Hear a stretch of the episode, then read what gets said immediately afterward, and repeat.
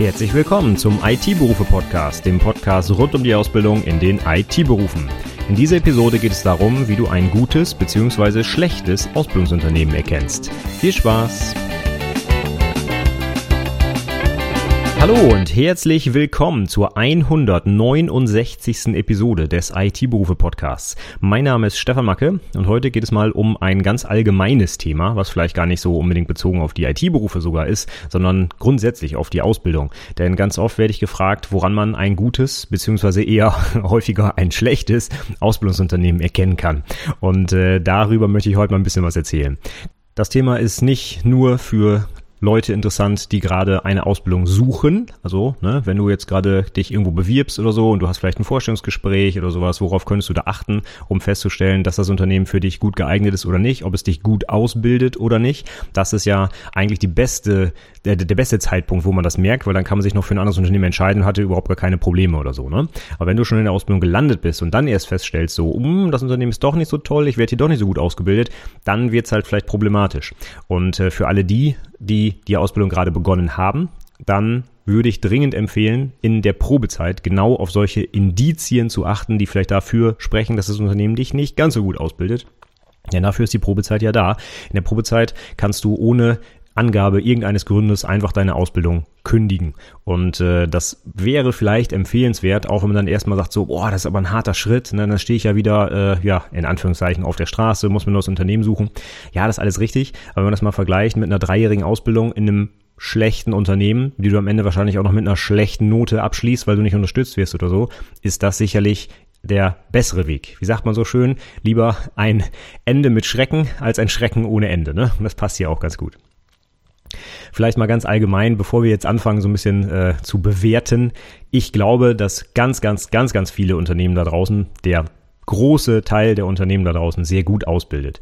Ähm, sicherlich hat jedes Unternehmen irgendwo etwas, wo man sich noch verbessern kann. Ja, das gilt aber nicht nur für die Ausbildung, das gilt in allen anderen Bereichen auch. Das gilt in der, ich weiß es nicht, Buchhaltung, IT, im Personal, in, äh, in, in der Fertigung, wo auch immer. Ne? Das ist ja auch unser Job, zu gucken, wo können wir was besser machen. Von daher, es geht mir heute jetzt nicht darum, irgendwelche Unternehmen zu bashen, die jetzt nicht 100 Prozent in der Ausbildung bringen, so, sondern ähm, es geht mir darum, eigentlich die krassen schwarzen Schafe auszusortieren, denn das sind eigentlich die Problemfälle. Da müssen wir irgendwie mal was gegen tun. Es geht mir nicht darum, ein Unternehmen, was schon zu 80 Prozent gut ausbildet, jetzt auch noch auf 100 zu kriegen und sonst musst du da kündigen, so nach dem Motto. Also das ist hier nicht das Ziel. Ich will hier nicht die ganz, ganz vielen wirklich guten Ausbildungsunternehmen runtermachen, weil sie irgendwie einen dieser Stichpunkte nicht erfüllen, die ich gleich nenne. Also bitte verstehe das heute nicht falsch. Die, äh, die Punkte, die ich heute durchgehe, das ist keine Checkliste und sobald du da einen Check hast, äh, ist dein Ausbildungsunternehmen schlecht oder so. Ne? Bitte, bitte nicht falsch verstehen. Ähm, ich glaube, dass schlechte Ausbildungsunternehmen einfach ganz, ganz viele dieser Punkte erfüllen, die wir heute durchgehen. Und äh, wenn du da, ja, ich, ich will gar keine, gar keine Grenze sagen, aber wenn du merkst, so, boah, irgendwie passt jeder Punkt auf mein Unternehmen, dann würde ich mir vielleicht wirklich mal Gedanken machen, ob das so gut ist. Ne? Oder ob du da vielleicht in einem nicht so guten Unternehmen gelandet bist und du dir das, äh, ja, ein anderes Unternehmen suchen solltest. Wichtig für Leute, die sich noch bewerben, also die gerade das Forschungsgespräch noch vor sich haben, wo man ja sehr viel dann auch an Interaktionen hat und auch nachfragen kann beim Unternehmen. Das ist auch dein Job im Bewerbungsgespräch. Ne? Es geht nicht nur darum, dass du dich vorstellst und verkaufst und da irgendwie äh, bewertet wirst, sondern du musst auch das Unternehmen bewerben. Denn du hast gerade heute, ich nehme das jetzt 2021 auf, da ist der Markt äh, so komplett überhitzt und gerade in der, in der Ausbildung, da haben eigentlich die Auszubildenden die Wahl und nicht mehr die Unternehmen. Ne? Also früher war das so, ah, du bewirbst dich bei uns, ja, dann wollen wir mal gucken, ob wir dich einstellen, so nach dem Motto. Aber heute ist es umgekehrt. Ne? Heute stellen eigentlich die, die potenziellen Auszubildenden hier die kritischen Fragen und gucken, was bietet mir das Unternehmen eigentlich? Soll ich wirklich hier meine Ausbildung machen oder gehe ich nicht besser woanders hin, so nach dem Motto? Also es ist definitiv ein Bewerbermarkt, auch Bewerberinnenmarkt selbstverständlich. Und du hast da auch eine gewisse Auswahl und auch eine gewisse Macht. Ne? Es ist nicht so, dass in so einem Forschungsgespräch das Unternehmen hier alles diktieren kann und den, den Marsch bläst, sondern du darfst genauso Fragen stellen und eine, eine Auswahl treffen. Und da habe ich heute sicherlich ein paar vorbereitet, die du definitiv in einem Vorstellungsgespräch mal klären kannst, wenn du es nicht schon im Vorfeld irgendwo nachlesen kannst auf einer Azubi-Seite oder einem Azubi-Blog oder sonst irgendwas. Denn daran kannst du schon relativ gut im Vorfeld erkennen, ja, ob du ein gutes Unternehmen dir gerade ausgesucht hast oder gerade anguckst oder nicht. Das würde ich dir dringend empfehlen. Und für alle Azubis, die halt in der Ausbildung schon sind und vielleicht gerade noch in der Probezeit, achtet auch mal drauf, wie viele der Punkte, die wir heute durchgehen, treffen tatsächlich zu und bewerte das aber auch immer kritisch. Ne? Also ich, ich nehme mal einen Punkt vorweg, so ein bisschen spoilermäßig. Wenn du als Azubi jeden Morgen die Spülmaschine ausräumen musst bei dir im Büro, dann heißt das nicht automatisch, dass dein Ausbildungsunternehmen schlecht ist. Dann heißt das vielleicht einfach nur, Mensch, ihr seid zu dritt im Büro und der Azubi ist nun mal immer, keine Ahnung, der Früheste, der da ist und räumt die Spülmaschine aus. Und das dauert fünf Minuten, das ist völlig okay. Natürlich hat das keine, äh, natürlich ähm, ist das kein Ausbildungsinhalt für dich. Ne? Aber es gehört einfach zum gemeinsamen Zusammenleben dazu. Und wenn die Regelung im Büro so ist, zum Beispiel, dass immer der Azubi im ersten Lehrjahr die Spülmaschine ausräumt. Du machst das ein Jahr lang und danach kommt dann der nächste. Dann ist das doch auch eine vernünftige Regelung. Und da braucht man jetzt nicht zu sagen, äh, Spülmaschine ausräumen, ich kündige. So, das, äh, ne, bitte, bitte nicht falsch verstehen und bitte nicht übertreiben. Ähm, schau auch immer, dass, dass du deinen Teil auch dazu beitragen musst zum, zum Gemeinwohl im Unternehmen und äh, du vielleicht auch mal Tätigkeiten machen musst, die nicht so im Ausbildungsrahmenplan stehen, ja. Aber wenn du jeden Tag nur die Spülmaschine ausräumst, Kaffee kochst, den Leuten Brötchen schmierst und ich weiß nicht was, dann hast du sehr wahrscheinlich ein schlechtes Ausbildungsunternehmen, weil da wirst du einfach nicht ausgebildet. Ne? Aber wenn du fünf Minuten morgens vor deiner achtstündigen Programmiersitzung mit deiner Ausbilderin nochmal eben die Spülmaschine ausräumst, ich glaube, äh, das hat dann keinerlei Auswirkungen auf die Qualität deines Ausbildungsunternehmens. Ja, also bitte, bitte, bitte gesunden Menschenverstand auch ein bisschen anschalten und nicht sagen, sobald der erste Punkt erfüllt ist, ah, was ist hier los? Ich will alles unternehmen. Ja? So, aus meiner Erfahrung heraus in den IHK-Prüfungen der letzten Jahre, ich bin jetzt schon über zehn Jahre dabei, dann haben wir, wenn wir da wirklich richtig schlechte Prüflinge haben, meistens, meistens sage ich, einen Bezug zum Ausbildungsunternehmen herstellen können. Und haben dann mal gefragt, wie wurdest du denn ausgebildet, wie wurdest du betreut, was hat man dir beigebracht, wie wurde deine Arbeit kontrolliert, etc. Und da stellt sich dann ganz schnell raus, sowas wie, ja, eigentlich saß ich den ganzen Tag allein im Büro, musste ein paar Supportfälle machen und es hat sich drei Jahre lang keiner um mich gekümmert und meine Projektarbeit muss ich auch noch zu Hause schreiben, so nach dem Motto. Ne? Und dann ist es offensichtlich, dass wir hier ein Problem Problem mit dem Unternehmen haben und nicht mit dem Azubi, der sich vielleicht sogar sehr intensiv bemüht hat, noch eine gute Note rauszuholen, aber einfach keinerlei Unterstützung bekommen hat. Ne? Und um solche Unternehmen geht es mir, die möchte ich eigentlich äh, so ein bisschen äh, verdeutlichen, dass wir da vielleicht äh, in Zukunft weniger Azubis unterbringen und dass die Azubis auch selbstbewusst sagen, äh, was ihr hier mit mir macht, das geht gar nicht. Ja? Denn wenn wir die Leute in der Prüfung haben, dann ist es leider zu spät. Dann sind die drei Jahre rum, die Leute gehen am Ende eventuell sogar noch mit einer bestandenen Prüfung da raus, so dass das ähm, die zuständige IAK noch nicht mal mitkriegt, dass es da Probleme gibt. So nach dem Motto, ja, bestanden, was wollt ihr denn? So nach dem Motto, ne? Und äh, das geht natürlich gar nicht. Dann, dann, dann kann man nichts mehr tun. Und auch vor allem wir als Prüfungsausschuss, wir haben sowieso gar keine Handhabe. Ne? Also das müssen die Azubis schon selber machen und sich zum Beispiel bei der IAK beschweren. Nur, wie gesagt, nach der dreijährigen Ausbildung ist zu spät. Wenn man dann ohne richtige Kenntnisse in den Job startet und das noch mit einer schlechten Note, ja dann viel Erfolg. Ne? Also von daher, da muss man frühzeitig ran und von daher ist der Podcast heute auch für alle anderen Azubis interessant. Wenn du es im zweiten, im dritten Lehrjahr merkst, dass da irgendwie was nicht richtig läuft, dann kümmere dich bitte drum und tue was und warte nicht, bis die Abschlussprüfung war, weil dann ist es einfach zu spät. Was auch noch ganz wichtig ist, es können ja auch mal gute und schlechte Zeiten im Unternehmen auftreten. Ja, ich habe gerade gesagt, wenn du im zweiten, dritten Ausbildungsjahr bist, warum hast du es dann nicht schon früher gemerkt, dass es irgendwie nicht so gut läuft im Unternehmen? Es kann ja einfach sein, dass sich was verändert hat. Vielleicht hat der Ausbilder, die Ausbilderin gekündigt, ist woanders hingegangen. Vielleicht hast du neue Kollegen gekriegt, andere Azubis dazu. Jedes Mal, wenn sich das Team neu zusammensetzt, gibt es ja auch eine neue Dynamik. Das heißt, es können sich auch, ich weiß nicht, einmal allein das von der Teamzusammensetzung, aber auch betriebswirtschaftlich. Ne? Da wurde die Firma vielleicht verkauft oder es gibt einen neuen Eigentümer oder es gibt einen Zusammenschluss oder ich weiß nicht, was da für tausend Sachen auftreten können, warum sich dann die Ausbildung bei dem Unternehmen auch vielleicht durchaus stark verändern könnte. Das heißt, das ist nicht so eine einmalige Betrachtung, oh, Probezeit überstanden, alles super und die nächsten zweieinhalb Jahre mache ich die Augen zu, sondern natürlich ist es auch immer eine laufende, ja, Re-Evaluierung. Macht mein Unternehmen das eigentlich noch gut oder was müsste hier vielleicht mal ein bisschen angepasst, geändert werden? So einen allgemeinen Punkt, den ich immer so ein bisschen ja äh, formuliere, wenn ich über schlechte Ausbildungsunternehmen rede, dann ist das immer, da wird man nicht ausgebildet, sondern ausgebeutet. Und das ist schon ein deutlicher Hinweis auf ein schlechtes Unternehmen. Ich sage das mal ganz kurz formuliert, wenn dein einziger Job darin besteht, irgendwie Kohle fürs Unternehmen ranzuschaffen, dann ist der Fokus wahrscheinlich nicht auf der Ausbildung, sondern eben, dass man dich als fast fertige Arbeitskraft für ein Azubi-Gehalt einstellt und danach auch noch äh, einfach los wird, so nach dem Motto, ja. Also das ist so äh, ein, ein Fokus, auf den, glaube ich, sicherlich einige meiner Punkte heute abzielen. Und wenn du das bei dir im Unternehmen bemerkst, das ist schon ein starkes Indiz dafür, dass es da irgendwie nicht so richtig läuft. So, und jetzt noch ein äh, Punkt, bevor wir starten, und zwar deine Selbstverantwortung. Du bist Azubi, du bist alt genug, um deinen Job selber zu machen. So würdest du keine Ausbildung machen. Du sollst natürlich auch was beigebracht kriegen, das ist alles okay.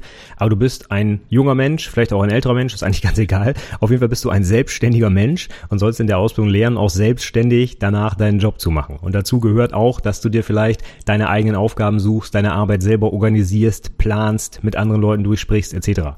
Das heißt, wenn du jetzt eine Ausbilderin nicht an deiner Seite hast, die dir alle fünf Minuten sagt, was du machen sollst, dann ist das vielleicht sogar ganz gut, ja. Du musst das auch immer mal ein bisschen sinnvoll bewerten. Also eine gute Ausbildung bedeutet nicht, dass du einen Ausbilder, eine Ausbilderin hast, die ständig neben dir sitzt und dir alles genau bis ins Kleinste zeigt.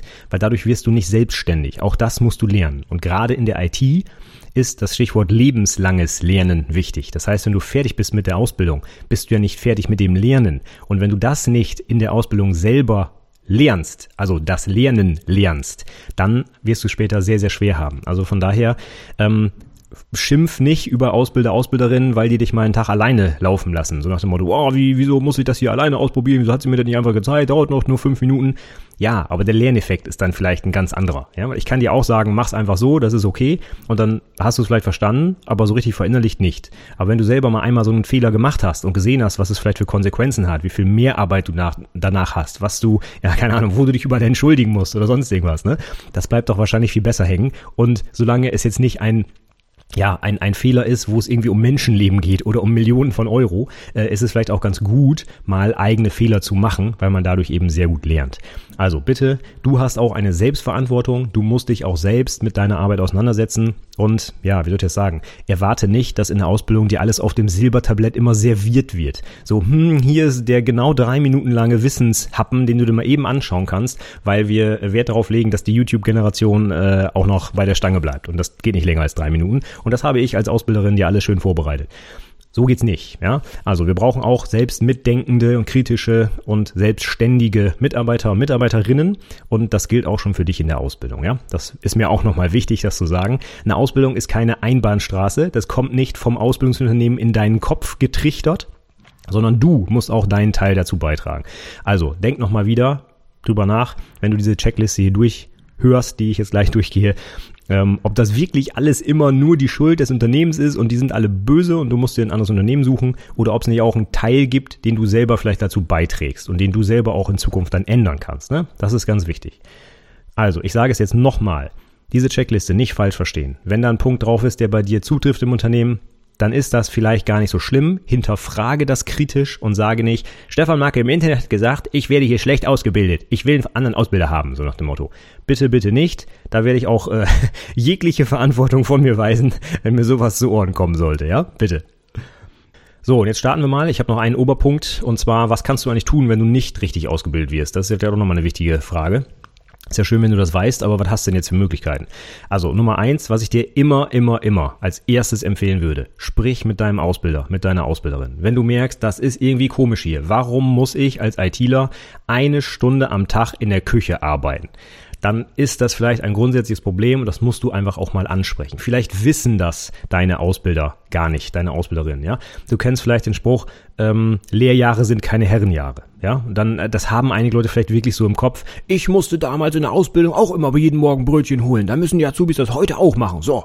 Ja. Und wenn sie diese Einstellung haben, dann ist das vielleicht denen gar nicht bewusst, sondern das ist denen so, ja, das hat sich einfach so entwickelt. Ganz ehrlich, ich musste in meiner Ausbildung auch Brötchen holen fahren oder Post wegbringen oder sowas. Das hat auch nichts mit IT zu tun. Das war einfach so, ja. Heutzutage ist, ja, hat sich das vielleicht ein bisschen geändert. Die Zeiten sind anders geworden, aber je nachdem, wie auch die Einstellung der, der einzelnen Personen ist, hat sich das vielleicht noch nicht so durchgesetzt überall. Ne? Also von daher, sprich doch das erstmal an und sag, hey, ist das eigentlich wirklich sinnvoll, dass ich als ITler hier eine Stunde am Tag in der Küche stehe und ein Brötchen schmiere? Oder könnten wir oder sollten wir das nicht auslagern an einen Dienstleister, weil das ist gar nicht unser Kerngeschäft oder ich weiß nicht. Also sprich das bitte an und auch nicht so nach dem Motto vorwurfsvoll, ich werde hier nicht ausgebildet, ich muss hier nur Brötchen schmieren, sondern du kannst ja einfach mal fragen, was ist denn der Sinn, warum du das machen musst? Warum wird es denn nicht an eine Bäckerei gegeben, die das für viel weniger Geld macht, weil wir es einfach einkaufen können oder sonst irgendwas, ne? Frag das doch mal. Und nicht vorwurfsvoll gleich rangehen und sagen, äh, hier ist alles scheiße. So, das ist Mist. Und wenn das mit deinem Ausbilder oder Ausbilderin nicht funktioniert, ist die nächste Stufe natürlich Chef oder Chefin. Ne?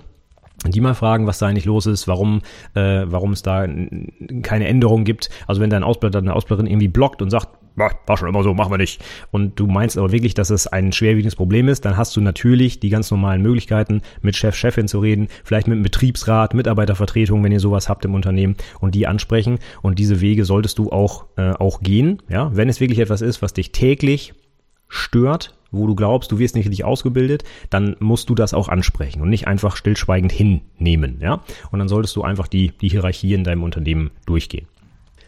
So, wenn das alles nicht funktioniert und sich quasi alle Leute im Unternehmen gegen dich verschworen haben, ja, und du trotzdem der Meinung bist, dass das alles nicht so gut ist, dann ist der nächste Schritt zur zuständigen IAK zu gehen. Und da kannst du einfach anrufen, da kannst du hinfahren, da kannst du eine Mail hinschicken. Die haben Ausbildungsberater oder Beraterinnen für deinen Beruf und die können dir dann weiterhelfen. Die können dir zumindest sagen, was du für Möglichkeiten hast, was du vielleicht für rechtliche Schritte machen kannst, was du vielleicht tun kannst, um ein anderes Unternehmen zu suchen. Ja, bei der IHK gibt's ja durchaus auch dann Unternehmen, die sagen, wir würden jederzeit auch unterjährig quasi neue Azubis aufnehmen, wenn jemand seinen Betrieb wechseln will oder sowas. Und solche Kontakte haben vielleicht die IHK-Ausbildungsberaterinnen. Also von daher, frag da dann einfach nach.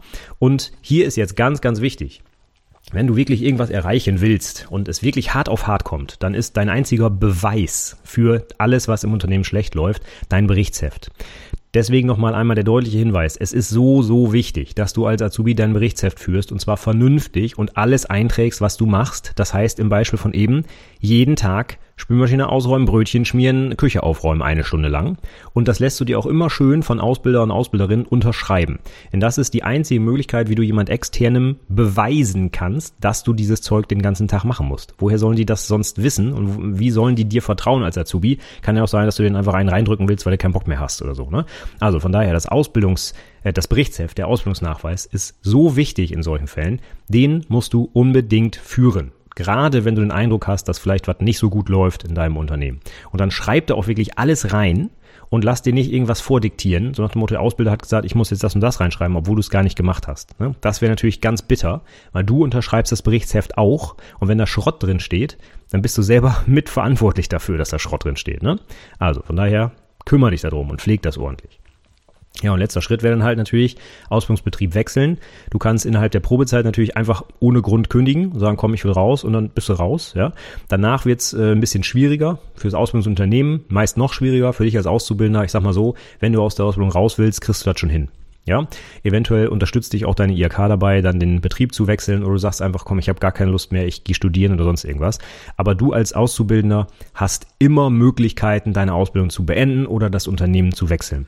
Denn es ist ganz normal, dass ein gewisser Teil der Azubis während der Ausbildung erst merkt, dass es doch nicht der richtige Job ist. Ne? Man entscheidet sich da eventuell mit, weiß ich nicht, mit 16, mit 17 Jahren für einen Beruf, den man vielleicht einmal in einer Praktikumswoche kennengelernt hat und stellt dann am Ende fest, boah, eigentlich will ich doch lieber auf dem Bau, so nach dem Motto. Ne? Und das ist auch völlig in Ordnung. Das kann in jedem Beruf passieren, nicht, nicht nur in der IT. Und ähm, deswegen ist es auch für Azubis relativ einfach möglich, die Ausbildung zu beenden, auch nach der Probezeit. Also bitte, bitte, ähm, denk jetzt nicht, oh Gott, meine Probezeit ist vorbei, ich bin jetzt drei Jahre ins Unternehmen gefesselt und komme hier nie raus. Nein, wenn du da raus willst, dann kommst du da auch raus. Was du da genau machen musst und formell einhalten musst, da wird dir sicherlich auch deine IAK dann äh, zur Seite stehen und dir helfen. Oder du guckst mal so ein bisschen im Internet. So, das wäre so die, die Kette, die du einhalten kannst. Wirklich nochmal die deutliche äh, Betonung. Frag immer erstmal deinen Ausbilder, deine Ausbilderin. Das ist für dich Anlaufpunkt Nummer eins. Und fang nicht an, hinterm Rücken irgendwie mit anderen Leuten drüber zu quatschen und so. Das ist immer eine ganz, ganz schlechte Idee. Denn vielleicht hat, wie gesagt, dein Ausbilder, dein Ausbilderin hat vielleicht einfach nur, keine Ahnung, einen schlechten Tag, eine schlechte Woche, lässt sich gerade scheiden, hat nicht so, nicht so einen Kopf für die Ausbildung. Es können so viele Sachen passieren, ja. Und wenn du dann hinterm Rücken anfängst, am besten noch direkt zu IHK läufst und sagst, hier, ich werde nicht richtig ausgebildet. Und dann kommt der IHK-Berater ins Unternehmen und dann ist überall äh, riesengroße Aufruhr. Ähm, das geht gar nicht. Also du musst auch lernen, solche Konflikte dann direkt anzusprechen, oder Konflikte sind es ja noch gar nicht, erstmal so, so Probleme vielleicht anzusprechen, erstmal zu fragen, was da los ist und bitte nicht direkt mit der großen Keule kommen, ihr seid alle doof und äh, ich beschwere mich bei der IHK über euch. Und ich kann auch gerne sagen, dass bei mir in der Ausbildung nicht alles super gelaufen ist, sowohl als ich ausgebildet wurde, als auch über die Jahre hinweg, wo ich jetzt selber ausbilde. Es gibt immer Phasen, wo es vielleicht nicht so gut läuft, wo man nicht so viel Zeit hat, wo man gerne mehr machen würde, aber es geht nicht. Oder es gibt so viele Probleme, die auftreten können, privater Natur, wie gesagt, äh, unternehmenstechnisch, Umstrukturierung. Also niemand ist perfekt, ja. Und da muss man auch mal ein gewisses Auge zudrücken. Aber wenn du halt feststellst, das ist hier systematisch, ne, es ist immer wieder das gleiche Problem, es ändert sich nichts, dann wäre es durchaus Zeit, mal zu handeln. So, ich habe gesagt, es gibt eine Checkliste, ne? aber sie ist immer noch nicht dran.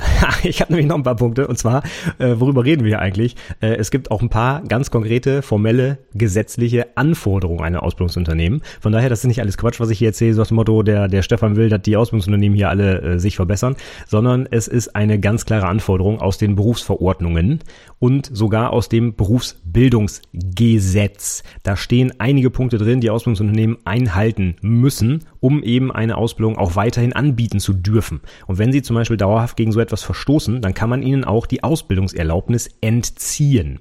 Das funktioniert aber nur, wenn sich auch in Anführungszeichen genug Azubis beschweren. Das heißt, wenn du jetzt quasi stillhältst und sagst, ja, ich werde nicht so gut ausgebildet und ich sehe auch, dass bei meinen Nachfolgern das gleiche ist, aber komm, Augen zu und durch, scheißegal, dann ist das auch eine gewisse Verantwortung, die du gegenüber den vielleicht folgenden Azubis hast wenn du weißt, dass das Unternehmen Schrott ist und du einfach die Augen zumachst und sagst, komm, danach kündige ich eh, dann ist das für dich ja vielleicht in Ordnung, aber die ganzen Azubis, die, danach kommen, die müssen das gleiche ja durchmachen. Und das ist ja das Problem, das wollen wir beheben. Also wenn du wirklich auch vielleicht nach der Ausbildung schon bist und feststellst, Mensch, eigentlich wurde ich wirklich richtig schlecht ausgebildet, dann kannst du dich immer noch an die IHK wenden, denn nur wenn da eine gewisse äh, Zahl an Leuten sich auch wirklich mal meldet, werden die auch wirklich aktiv und tun da etwas. Also von daher nutzt da auch die Möglichkeiten, die du hast, um zukünftige Azubis vielleicht vor dem gleichen Schicksal in Anführungszeichen zu bewahren. Ja, das wäre, ähm, ja, wie soll man sagen, denk nicht nur an dich, denk auch nochmal an die anderen, die vielleicht nach dir kommen.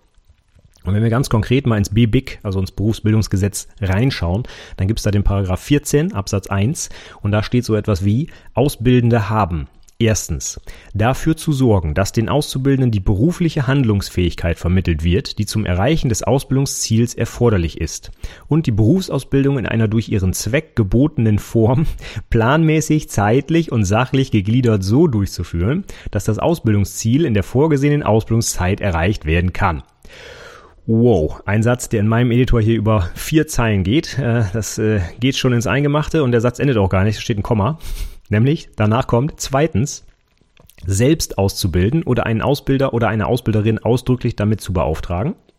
Drittens, Auszubildenden kostenlos die Ausbildungsmittel, insbesondere Werkzeuge, Werkstoffe und Fachliteratur zur Verfügung zu stellen, die zur Berufsausbildung und zum Ablegen von Zwischen- und Abschlussprüfungen, auch soweit solche nach Beendigung des Berufsausbildungsverhältnisses stattfinden, erforderlich sind.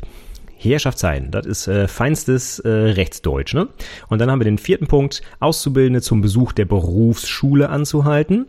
Fünftens, dafür zu sorgen, dass Auszubildende charakterlich gefördert sowie sittlich und körperlich nicht gefährdet werden. So, das sind die fünf Punkte. Wäre jetzt mal viel Text. Wenn wir das jetzt mal grob zusammenfassen, sind die Punkte eins bis drei im Prinzip die Aussage, dass du vernünftig in Anführungszeichen ausgebildet werden musst. Das heißt, du sollst alles vermittelt bekommen, um den Beruf auszuüben. Und das Unternehmen soll dich selbst ausbilden und das nicht alles delegieren und dann aber sagen, jo, wir waren die guten Ausbilder, so nach dem Motto. Und alles, was du für deine Ausbildung brauchst, muss dir bereitgestellt werden. Also wenn du ein Buch kaufen musst, ne, dann musst du das eigentlich nicht kaufen, sondern dein Unternehmen muss das anschaffen für dich. Und das sind die Punkte eins bis drei sehr umfangreich ausformuliert. Ja? Dann haben wir nochmal den vierten Punkt, ne? Berufsschule. Du darfst und musst bei der Berufsschule teilnehmen und auch dafür freigestellt werden und nicht dein Unternehmen ähm, ja, also dein Unternehmen darf nicht sagen, oh, Berufsschule ist aber blöd, ne? wir wollen, dass du hier arbeitest, so nach dem Motto. Das ist ein, äh, auch ein Punkt, der gleich, Spoiler wieder, auf der Liste steht. Und letzter Punkt, die Auszubildenden sollen auch charakterlich gefördert werden. Da hatte ich eben schon gesagt, ne, mit 16, 17, wenn man die Ausbildung startet, da ist man vielleicht noch nicht so ein ganz gestandener Kerl oder eine gestandene junge Frau. Und ähm, ins, um, insbesondere deswegen ist es wichtig, dass, äh, dass ich nochmal hier ein paar Tipps gebe, auch für die jungen Leute, die sich vielleicht noch nicht direkt trauen, da mal ein bisschen zu sagen, dass was nicht funktioniert. Ähm, wichtig ist aber, dass das auch Teil der Ausbildung ist. Es geht nicht nur um die Fachlichkeit, sondern auch um die charakterliche Förderung. Und wenn wir jetzt nochmal zurückkommen auf mein Schwimmmaschinenbeispiel, ja, ähm, da, ich, ich bin jetzt mal ganz äh, blöd, aber das kann auch zur charakterlichen Bildung beitragen, nämlich zu einem Zusammenleben, Zusammenarbeiten in einem Team, in einer Gruppe, in einem Unternehmen. Und da gibt es vielleicht Aufgaben, auf die niemand Lust hat, die aber trotzdem einfach gemacht werden müssen. Und das muss man auch lernen, dass man manchmal auch etwas für die Gruppe tun muss, weil es, selbst wenn es einem selber keinen Spaß macht oder man nichts daraus ziehen kann. Ne? Auch das ist ein gewisser Teil der Ausbildung. Es geht nicht nur darum, Programmieren zu lernen oder wie man Server aufsetzt, sondern auch, wie man die nächsten 40 Jahre in seinem Beruf vernünftig mit den anderen Leuten zusammenarbeitet. Und solche Sachen gehören da auch dazu. Das ist einfach so. So, dann gibt's noch ein paar mehr Paragraphen. Ich glaube, ich gehe die jetzt nicht mehr alle im Detail durch. Die kannst du dir in den Shownotes angucken. Wie immer unter itberufepodcast.de slash 169. Und da findest du die ganzen Paragraphen, die ich jetzt für wichtig erachte, nochmal aufgeführt.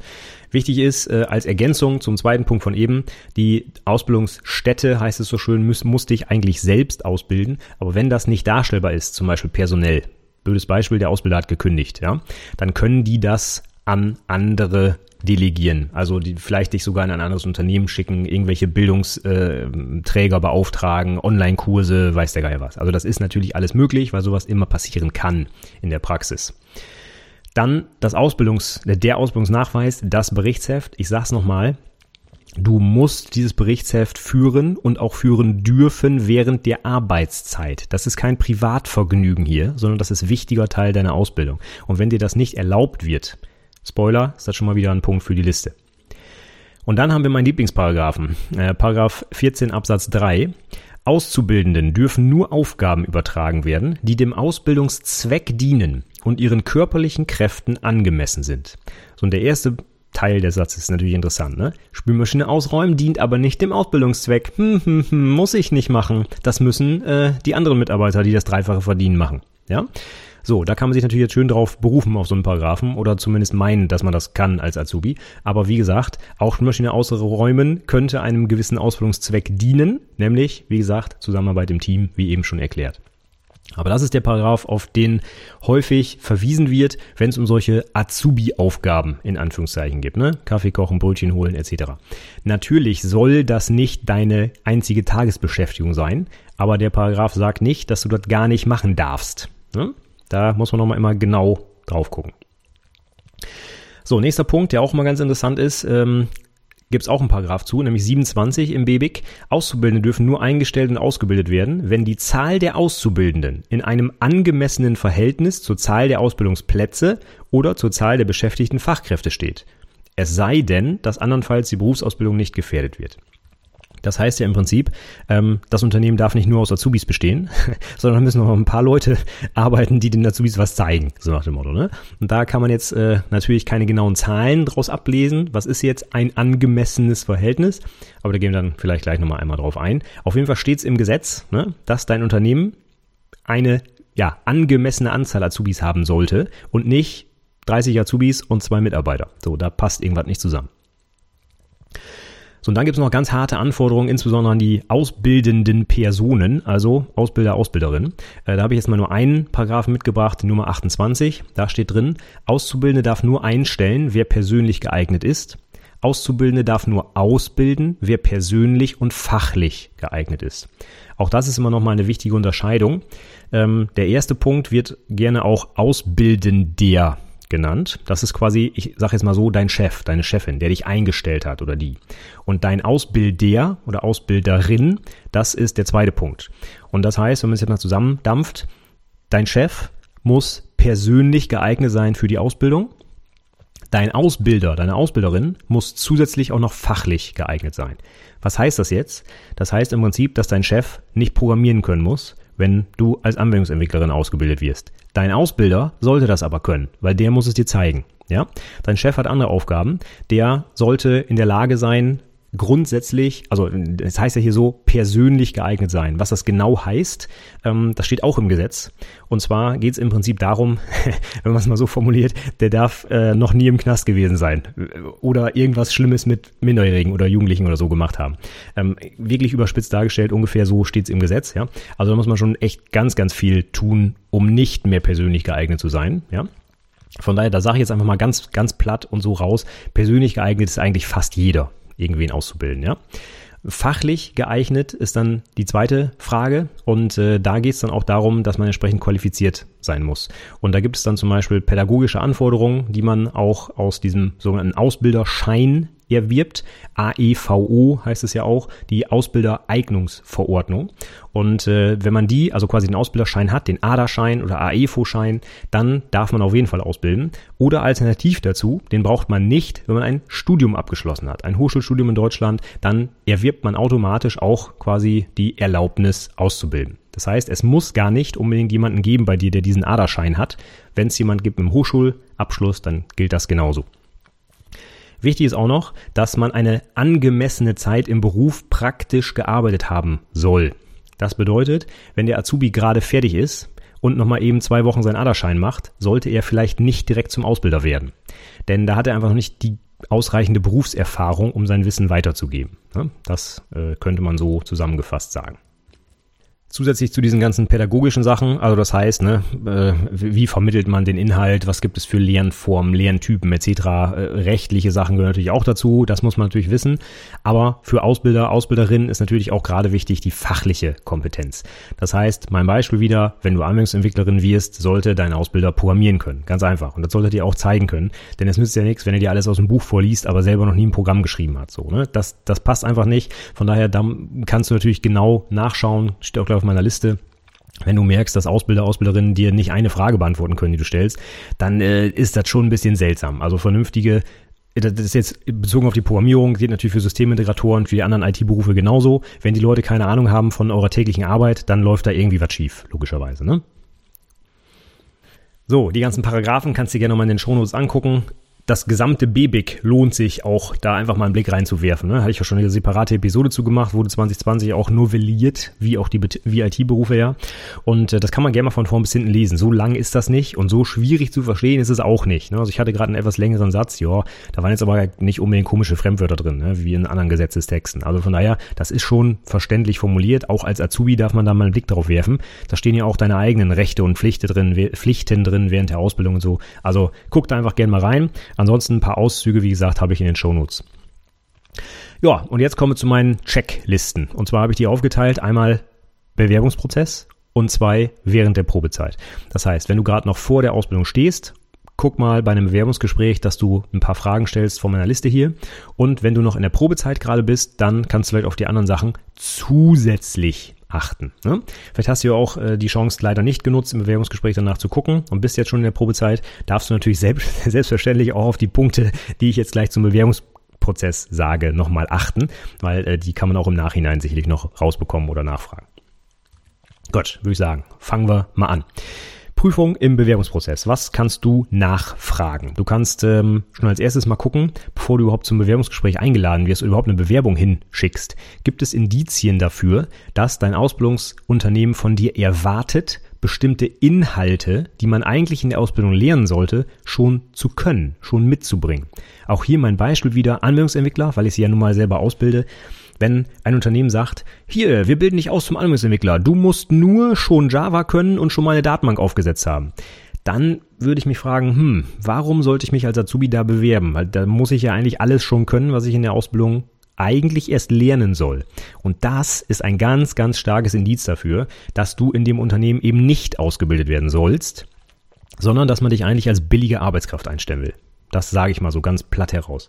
Und da habe ich in der Praxis schon einige Beispiele, wie gesagt, auch in der IHK-Prüfung gehabt, dass Leute dann eben genau das auch in der Ausbildung bekommen haben. Nämlich, da wurde erwartet, dass sie schon programmieren können, am besten noch in einer genau, genau der Programmiersprache, die im Unternehmen natürlich verwendet wird.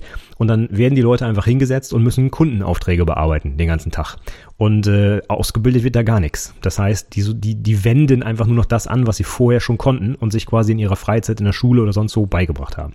Und das ist aus meiner Sicht einer der stärksten Argumente gegen ein Ausbildungsunternehmen, wenn die sagen, äh, du musst das und das und das schon können. Du musst schon einen PC zusammengebaut haben und am besten noch ein Netzwerk mit mindestens 20 Teilnehmern aufgesetzt haben. Und einen Server und Linux-Shell sollst du auf jeden Fall auch kennen, sonst wird das hier nichts. Dann Finger weg, sage ich ganz deutlich. Eine Ausbildung ist dazu da, dass du was lernst und das ist ja schön, wenn du Vorkenntnisse mitbringst. Da ist auch keiner böse drum. Das freut die Unternehmen, das freut mich auch, wenn ich einen Azubi finde, der schon mal programmiert hat, super gut. Ne? Aber es darf keine Voraussetzung sein.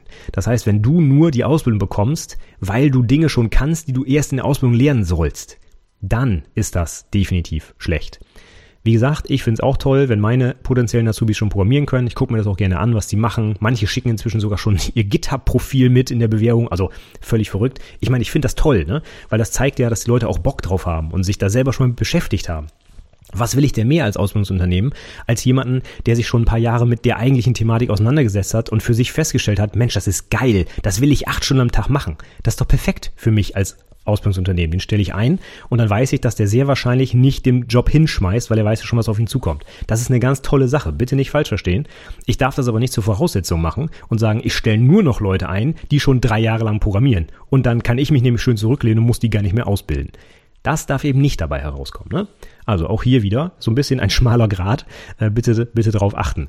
Auch wir fragen oder ich frage im Ausbildungs, äh, ach, im äh, Vorstellungsgespräch, haben Sie denn schon mal was programmiert? Äh, hatten Sie da Spaß dran? Wie sind Sie da vorgegangen? Wenn jemand das schon gemacht hat, super, warum nicht? Kann man drüber reden. Das, ähm, das ist ein ganz normales Thema. Wahrscheinlich würde ich, wenn ich jemanden zum Bäcker äh, befrage, ob der Bäcker Lehre machen will, würde ich auch mal fragen, ja, haben Sie denn schon mal ein Brot gebacken? Oder äh, wissen Sie eigentlich gar nicht, worum es geht? Das hat aber nichts damit zu tun, dass das Voraussetzung für die Ausbildung ist, sondern einfach nur um das Interesse abzufragen.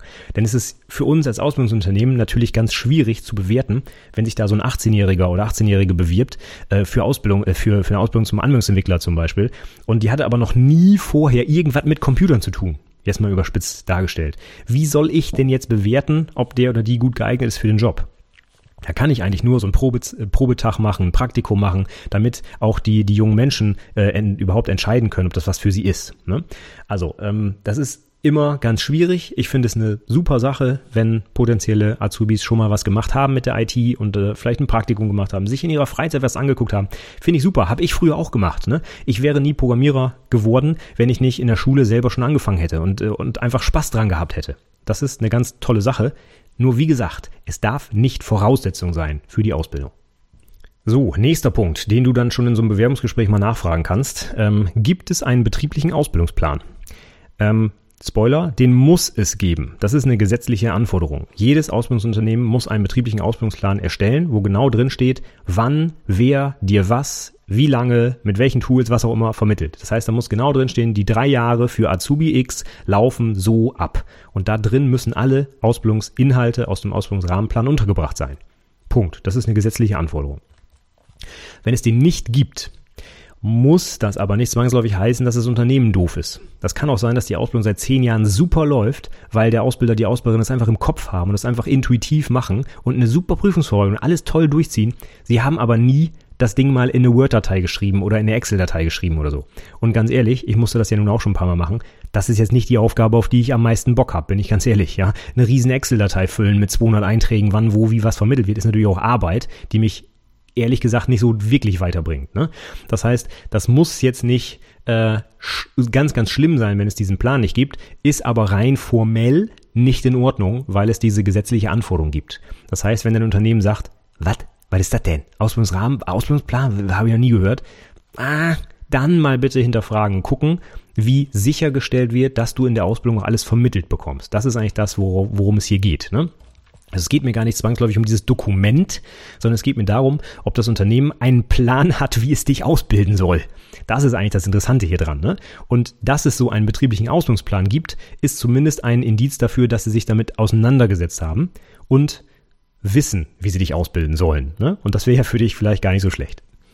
So, nächster Punkt. Gibt es einen richtigen, in Anführungszeichen, Ausbilder, Ausbilderin im Unternehmen?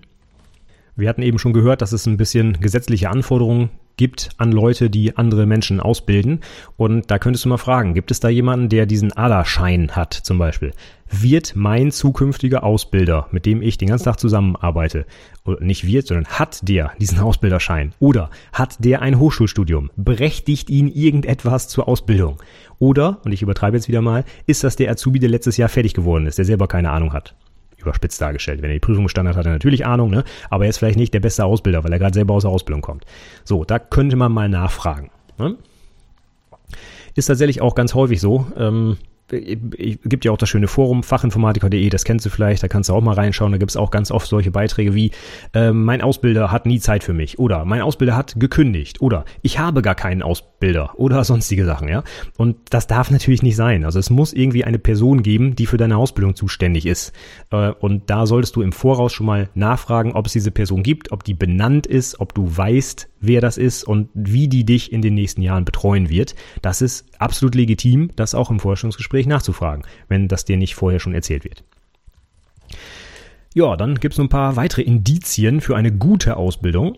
Du könntest mal nachfragen, welche Prüfungsleistungen denn die bisherigen Azubis so erreicht haben. Wenn du jetzt ein Unternehmen hast, was schon länger ausbildet, was ist denn so die übliche Abschlussnote? Ne? Gehen die alle mit einer 1 raus oder alle mit einer 4? Oder fallen die sogar Reihe nach durch und müssen zweimal die Wiederholung schreiben, so nach dem Motto. Ne? Das kann man mal nachfragen. Warum nicht? Du musst ja nicht genau nachfragen, hey, den einen Azubi, den ich da kenne, was hat denn der für eine Note geschrieben? Sondern ganz allgemein, mit welchem Ergebnis gehen die Azubis hier raus? Und gute Unternehmen werden natürlich mit Freude verkünden, dass sie alle mit eins ihre Azubis äh, durch die Ausbildung gebracht haben. Ne? Das sage ich natürlich immer in Vorstellungsgesprächen, ist klar. Ja, warum nicht? Das, das, das zeichnet uns ja aus. Ne? Und schlechte Unternehmen sagen dann vielleicht so, ach ja, hm, Datenschutz dürfen wir nicht sagen. Ne? Also hm, kann man mal so ein bisschen hellhörig werden.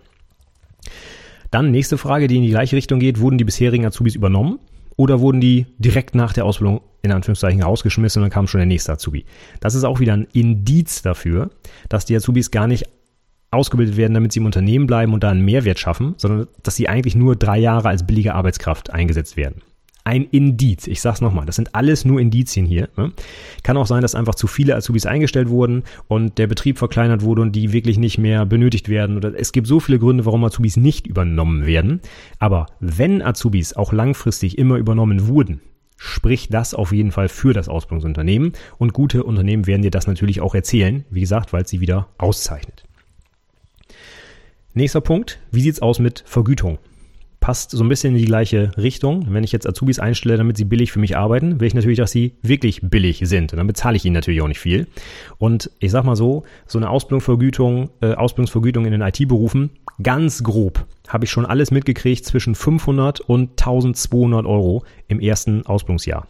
Das kommt natürlich stark auf die Branche auch an. Es gibt ja nicht die IT-Branche, die überall gleich zahlt. Bei uns zum Beispiel werden die Azubis nach Versicherungstarif bezahlt. Der ist relativ hoch sage ich mal so. Ne? Ähm, in anderen Unternehmen, keine Ahnung, äh, kann ich jetzt schlecht ein Beispiel nennen, aber äh, wenn man in einem Unternehmen ist, was nicht an eine, einer ähm, was keinem Tarifvertrag unterliegt oder so, da zahlen die dann wirklich gar nicht so viel. Also 500, 600 Euro, da bleibt nicht so viel übrig zum Leben als Azubi. Und das ist ja gerade der Sinn dieser Azubi-Vergütung, ne? dass du dich ausbilden lassen kannst und nicht am Hungertuch nagen musst in dieser Zeit. Von daher gerne mal nachfragen, wenn das nicht sowieso schon überall auf der Website steht oder so, wie viel verdiene ich während der Ausbildung. Und es geht hier gar nicht mal darum, dass du hier reich werden sollst. Das ist nicht Ziel. Deswegen ist es auch eine Ausbildung Vergütung und kein Gehalt. Das ist immer eine schöne Frage im Fachgespräch. Sondern diese Ausbildungsvergütung hat eigentlich nur den Ziel, äh, das Ziel, dass du während der Ausbildung vernünftig klarkommen kannst. Und es geht eben nicht darum, hier monetäre Anreize zu schaffen und dich äh, reich werden zu lassen. Das ist nicht das Ziel. Aber andersherum, wenn sie so klein ist, dass du nicht mal am Ende des Monats noch äh, was zu essen kaufen kannst davon, dann ist das ein Indiz dafür, dass das Unternehmen dich einfach nicht wertschätzt, sondern dich einfach möglichst billig durch die Ausbildung bringen will und eben wahrscheinlich auch gar keine Ausbildung anbietet, sondern dich arbeiten lässt, also dich ausbeutet quasi. Und es gibt jetzt seit einiger Zeit auch für Auszubildende einen Mindestlohn. Und den kannst du nachlesen im Gesetz. Und wenn du feststellst, dass du unter Mindestlohn bezahlt werden würdest, ähm, Nummer eins, das ist schon gar nicht mehr erlaubt, dann macht das Unternehmen äh, da einen ganz großen Fehler. Aber wenn du sowas feststellst oder wenn deine Vergütung nur so ein ganz bisschen über diesem Mindestlohn liegt, würde ich persönlich sagen, Finger weg. Denn wenn ich ein gutes Ausbildungsunternehmen bin und meine Azubis auch wertschätzen möchte und möchte, dass sie sich auf die Ausbildung konzentrieren und fokussieren können, dann muss ich ihnen so viel Geld bezahlen, dass sie damit gut klarkommen. Und der Mindestlohn, ich bin ganz ehrlich, also ich würde damit nicht klarkommen, auch nicht während der Ausbildung. Der Mindestlohn ist schon echt verdammt Mindest. Ja, also das, wenn du so ein Unternehmen hast, was so wenig zahlt, würde ich mir echt gut überlegen, weil das ist ja auch eine gewisse Form von Wertschätzung für dich als als Azubi und ähm, ein vernünftiges, sauber aufgestelltes Unternehmen, was einigermaßen mit Finanzen umgehen kann, geht nicht kaputt, wenn es dir statt 500.000 Euro im Monat bezahlt in der Ausbildung. Ja, das das sollte drin sitzen. Auch hier wieder, ne? Wenn du 899 Euro verdienst und nicht 1000, dann heißt das nicht, dass dein Unternehmen schlecht ist, dann heißt das vielleicht einfach nur, dass ihr einem bestimmten Tarifvertrag angehört, die halt eben so bezahlen. Und dann kann das Unternehmen sich dann vielleicht auch gar nicht rausreden äh, oder irgendwie mehr oder weniger bezahlen, sondern dann sind sie halt einfach tarifgebunden und dann ist das so. Ne? Aber auch da kann, ist, ist ja deine Wahl, wenn du gerne in die Versicherungsbranche gehst, weil du Bock auf Versicherung hast und dafür vielleicht ein bisschen mehr Geld in der Ausbildung verdienst, ähm, dann kannst du das gerne tun. Ja? In anderen Branche sieht es dann vielleicht anders aus. Die macht dir aber vielleicht persönlich noch mehr Spaß. Also von daher, es ist immer ein Abwägen, logischerweise. Und man kann jetzt auch schlecht pauschal sagen, je geringer die Azubi-Vergütung, desto schlechter das Ausbildungsunternehmen. Das ist auch nicht richtig. Aber wie gesagt, es ist ein weiteres Indiz dafür. Ja, dann würde ich persönlich noch ein paar Fragen in Richtung Unterstützung während der Ausbildung stellen. Die nächste wäre, wie werden in der Ausbildung Lernerfolgskontrollen durchgeführt? Ich nenne sie auch gerne Lernzielkontrollen, ja. Aber du musst im Ausbildungsunternehmen ja etwas lernen. Das ist dein Hauptjob. Das sage ich immer auch meinen Azubis. Dein einziger Job in der Ausbildung ist Lernen. Und dieses Lernen, das muss auch irgendwie kontrolliert werden, ob das funktioniert hat, ja. Und da ist dein Ausbilder, deine Ausbilderung, Ausbilderin gefragt. Und das würde ich gerne vorab schon einfach im, im Forschungsgespräch klären. Wie läuft das ab? So, ich habe jetzt hier, äh, keine Ahnung, Einstieg in die Servervirtualisierung gelernt. Äh, wer kontrolliert denn, ob ich es auch verstanden habe? So, das kann man einfach mal nachfragen. Wie läuft das ab? Gibt es da vielleicht so Lehrgespräche? Gibt es da schriftliche Tests, die ich machen soll? Gehen wir alte IHK-Prüfungen durch? Wie wird denn überhaupt geprüft, dass ich meinen Job gemacht habe, nämlich gelernt habe? Das würde ich mir durchaus anhören. Und wenn die dann sagen, äh, pff, dafür ist ja die Berufsschule da, das machen wir hier nicht. Ja, dann wieder ein Indiz gegen das Unternehmen. Nächste Frage, wie läuft die Prüfungsvorbereitung ab? Es gibt ja einige Prüfungen, die du so schreiben musst. Jetzt nach der Neuordnung der IT-Berufe, Teil 1 der gestreckten Abschlussprüfung 20 Prozent der Abschlussnote schon nach 18 Monaten. Das heißt, im Prinzip besteht jetzt die ganze Ausbildung aus Prüfungsvorbereitung. ja, da ist es also, äh, das ist ganz schön heftig. Und wenn es dafür keinen vernünftigen Plan gibt und mir gesagt wird, ja, Prüfung, äh, das ist ja hier, ne, das ist Freizeit. Das machst du einfach zu Hause. Oder wieder, ja, das macht ja die Berufsschule, brauchen wir nicht. Hm, dann ist das wieder ein Indiz dafür, dass du dann nicht richtig ausgebildet wirst. Wie gesagt, in Deutschland haben wir die duale Ausbildung aus Berufsschule und aus Ausbildungsunternehmen. Und nicht nur die Berufsschule ist fürs Lernen da, sondern gerade auch das Ausbildungsunternehmen. Du bist ja deutlich häufiger im Unternehmen als in der Schule. Ne? Teilzeit, zwei Tage die Woche Schule, drei Tage die Woche Unternehmen. Blockunterricht bei uns zumindest, eine Woche Schule, zwei Wochen Unternehmen. Das heißt, den Großteil deiner Ausbildung verbringst du im Unternehmen. Und wenn du da nicht vernünftig Sachen gezeigt bekommst und die da lernen kannst, dann reicht die Berufsschule nicht aus, um das aufzufangen. Also von daher frag nach, wie das läuft. Vielleicht schicken die dich auf einen Kurs, vielleicht ist dein zukünftiger Ausbilder selber IHK-Prüfer und kann dir da weiterhelfen. Vielleicht macht er jeden Monat eine IHK-Prüfung, wie wir das zum Beispiel machen. Also da gibt es ja verschiedene Möglichkeiten, aber das musst du nachfragen. Ja, und dann so ein bisschen auch, ähm, um, um über den Teller ranzuschauen, welche Azubi-Projekte wurden denn vielleicht in den letzten Jahren durchgeführt? Was, was haben die Azubis hier so gemacht? Haben die acht Stunden am Tag nur programmiert und irgendwie Geld dran geschafft? Oder haben die auch Zeit gekriegt für, für andere Projekte? Heutzutage natürlich enorm interessant, sowas wie ein Klimaprojekt, vielleicht Klimaschutz, irgendwas äh, äh, sich ausdenken, wie das Unternehmen sich da besser aufstellen kann. Oder Integration ins Unternehmen oder äh, Praktika ausarbeiten für zukünftige Praktikanten. Oder, was fällt mir noch ein? Kann das Recruiting optimieren, den Instagram-Kanal aufbauen für die Azubi-Werbung oder sonstige Sachen. Also irgendwas, was nicht zwangsläufig mit der IT oder mit der Programmierung oder Servern zu tun hat, sondern darüber hinaus einfach auch Projekte umsetzen, wo man ja auch ganz viel lernt. Die Interaktion im Team, Abstimmung im Unternehmen, die Entscheidungswege nachvollziehen etc. Und wenn man sowas im Unternehmen mitmachen kann, ist das auch wieder ein Indiz dafür, dass die Ausbildung da wertgeschätzt wird, weil man halt auch einfach Zeit dafür bekommt. Ne? In der Zeit, wo ich so ein Klimaprojekt mache, kann ich halt nicht programmieren. Das ist so. Ne? Und äh, wenn es dafür aber gar keine Zeit gibt, ja, dann auch wieder, muss es nicht heißen, dass das Unternehmen schlecht ist. Kann ja auch sein, dass du super gut zum ITler ausgebildet wirst und du diesen anderen Kram drumherum gar nicht brauchst, weil du das alles während deiner IT-Ausbildung lernst. Vielleicht machst du da ja direkt IT-Projekte, wo du selber Projektleitung machst und Abstimmung sitzt. Das mag ja alles sein. Ne? Aber wenn es so, ja, wie soll ich sagen, bereichsübergreifende Projekte gibt, wo du auch mit anderen Azubis, vielleicht ganz anderen Berufen zusammenarbeiten musst, dann ist das, glaube ich, schon ein Indiz für ein gutes Ausbildungsunternehmen, weil es einfach breiter aufgestellt ist und du mehr ja, links und rechts noch dazu lernst. Ja, und letzter Punkt, das kann man auch gerne mal nachfragen, wie viele Azubis gibt es denn hier überhaupt und wie viele Mitarbeiter hat das Unternehmen? Die letzte Zahl kannst du vielleicht sogar auf der Website nachgucken. Da schreiben mir eigentlich immer alle auf, wie viele Leute da so arbeiten. Kannst aber auch nachfragen, wenn du es nicht weißt oder wenn die es wenn die's nirgendwo hingeschrieben haben.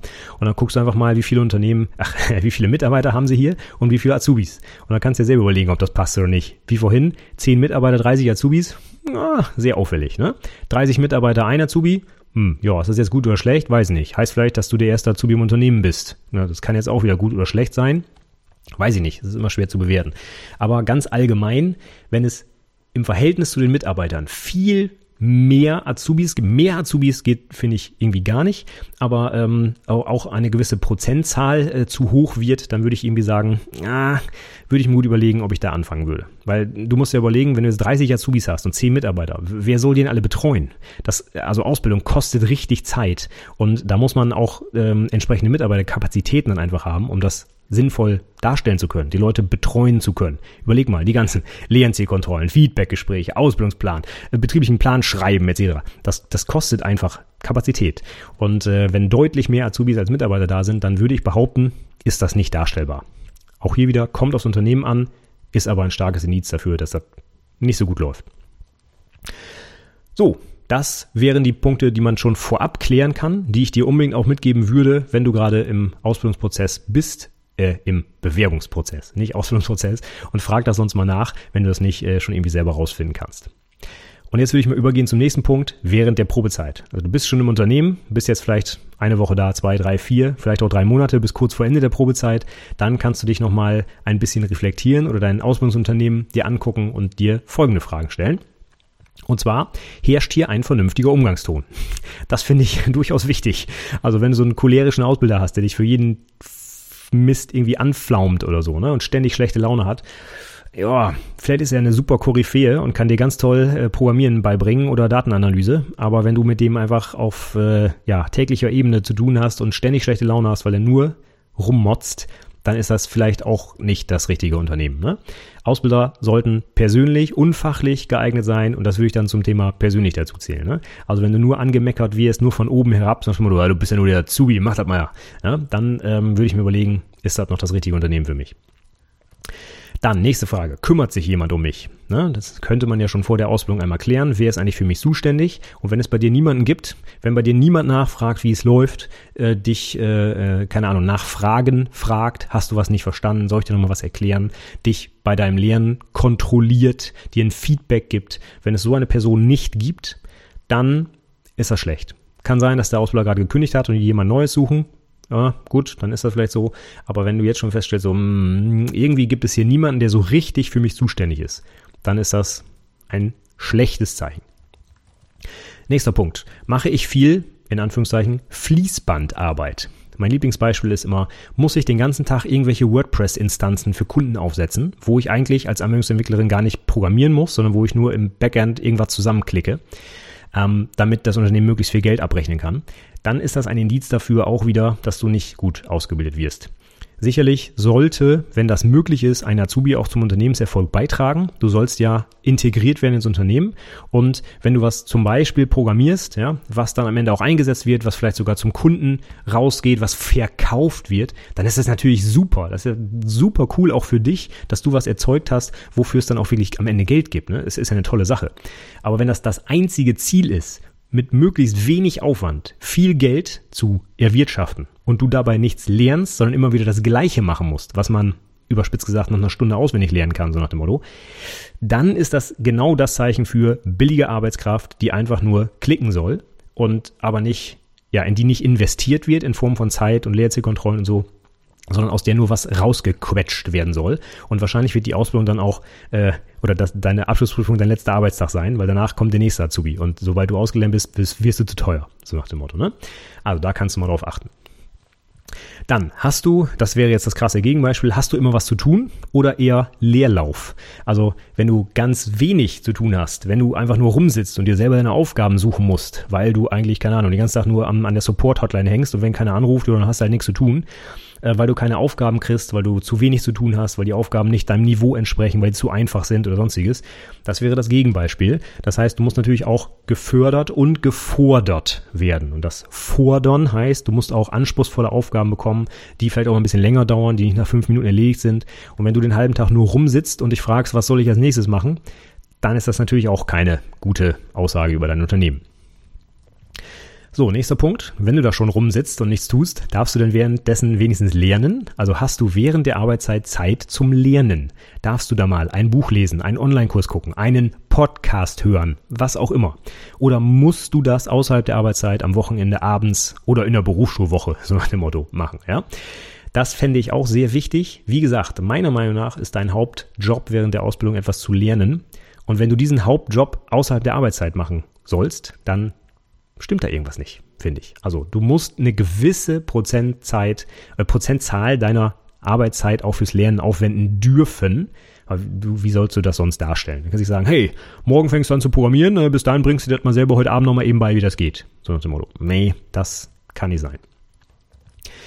Dann kannst du Fragen stellen. Hast du jemanden, den du fragen kannst und darfst? und äh, antworten die auch. ich glaube, das wäre ganz wichtig. Denn es reicht ja nicht zu sagen, ja, ich frage den immer, aber dann kommt da nichts. Äh, das geht dann gleich einher mit der nächsten Frage. Ist mein Ausbilder, meine Ausbilderin fachlich kompetent und beantwortet meine Fragen auch vernünftig? Das ist natürlich ein weiterer Punkt, aber Nummer eins ist erstmal, äh, kann ich überhaupt Leute ansprechen? Oder sagen die immer nur, boah, geh weg, ey, nicht schon wieder Azubi, ey, ich muss hier Geld verdienen, ich, ich habe keine Zeit für dich. Das ist ein schlechtes Zeichen.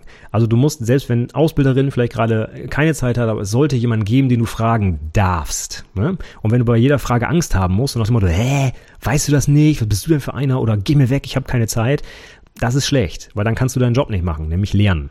Und es gibt auch Sachen, die kannst du nicht aus Büchern lernen, die musst du im Unternehmen gesagt bekommen, weil es irgendwelche interner sind, die interne Software, die da entwickelt wurde, die Serverstruktur, irgendwelche IP-Adressen oder so. Das kannst du nicht googeln. Das ist internes Wissen im Unternehmen und da muss es für dich natürlich eine Möglichkeit geben, da ranzukommen. Und das bedeutet, du musst Fragen stellen dürfen und auch fachlich kompetente Antworten bekommen. Das wäre wichtig.